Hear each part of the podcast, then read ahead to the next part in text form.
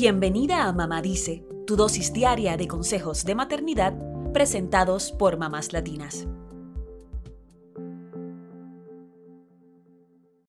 Seguro has escuchado el término generación de cristal o frases como a esta generación no se le puede decir nada porque es muy sensible o qué frágiles son los jóvenes de hoy. Pero, ¿quiénes pertenecen a la llamada generación de cristal y por qué se les dio este nombre?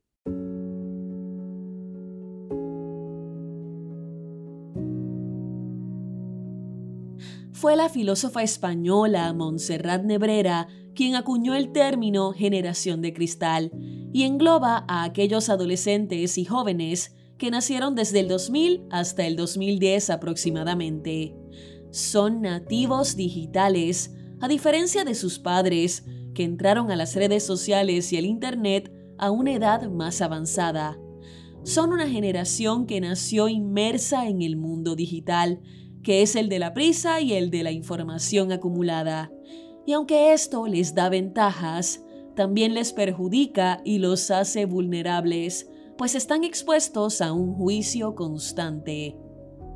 La generación de cristal también se asocia con una alta sensibilidad, considerándolos jóvenes que se ofenden fácilmente. Pero en realidad, se trata de una generación que busca la justicia incansablemente, algo que también puede verse en los adolescentes del pasado, pero que esta generación de cristal muestra con más fortaleza. Son jóvenes más abiertos y conscientes ante la discriminación. Por otro lado, se cree que los cambios tecnológicos fomentan una hipersensibilidad en esta generación, pues la sobreestimulación los hace ser mucho más reactivos. Están en varios canales a la vez. Mientras estudian, contestan mensajes de WhatsApp. Esto puede ser negativo porque no les permite enfocarse realmente en lo que están haciendo. Además, podrían usar las redes sociales para escapar a sus emociones, lo que podría dificultar la forma en que se vinculan con los demás. Otra característica que distingue a la generación de cristal es que son transparentes, aunque a veces ese cristal puede estar agrietado por la presión de vivir a toda mecha, dice la filósofa Nebrera. Esto hace que tengan la necesidad de que los sueños se realicen ya, porque en la mayoría de sus referentes, quienes por lo general son youtubers, influencers, modelos o cantantes, solo suelen apreciar el final del éxito y no el camino recorrido. Para la psicóloga de niños y adolescentes Belén Orsay, muchas de estas características de la generación de cristal tienen su origen en la crianza que recibieron. En muchos casos, los padres de estos jóvenes recibieron una crianza de mano dura, por lo que cuando se convirtieron en papás, hicieron todo lo contrario. De hecho, algunos se fueron al extremo, convirtiéndose en padres y madres muy maleables, manipulables y que no ponen límites. La psicóloga explica que la falta de límites puede ser peligrosa, pues los niños necesitan de una guía y cuidado y también necesitan frustrarse. Y es que las frustraciones en la infancia son muy necesarias porque preparan a los niños para los tropiezos de la vida adulta.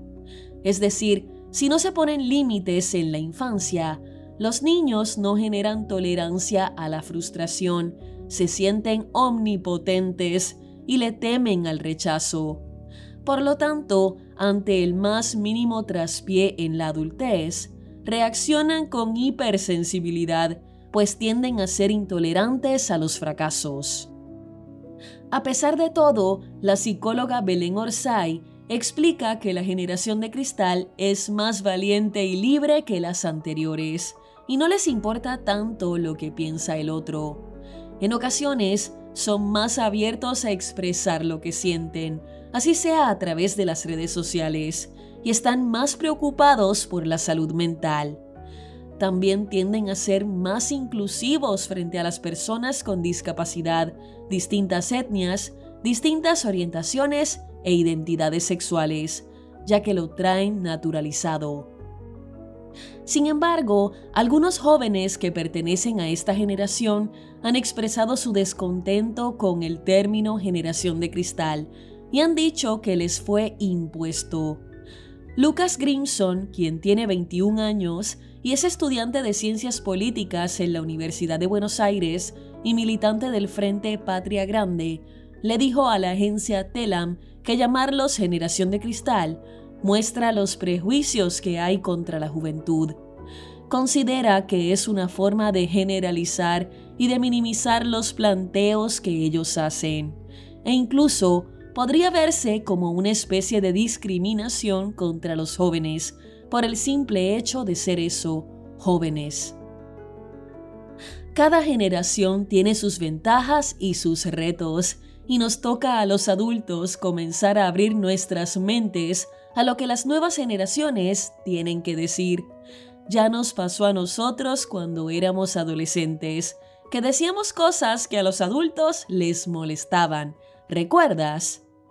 Y quizás ahora repetimos las frases que escuchábamos años atrás.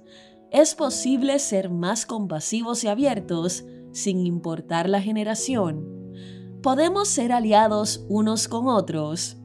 El tiempo dirá.